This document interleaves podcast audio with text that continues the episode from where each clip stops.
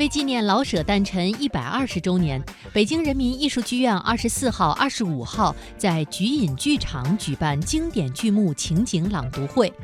蓝天野、濮存昕、龚丽君等北京人艺艺术家和电台主持人共同演绎蔡文姬、雷雨、茶馆等经典戏剧片段。根据介绍，此次情景朗读会上演的是郭沫若、老舍、曹禺三位戏剧大师的名作，通过原音重现、多媒体设计等形式，让主持人和艺术家共同演绎经典片段，用声音传播经典。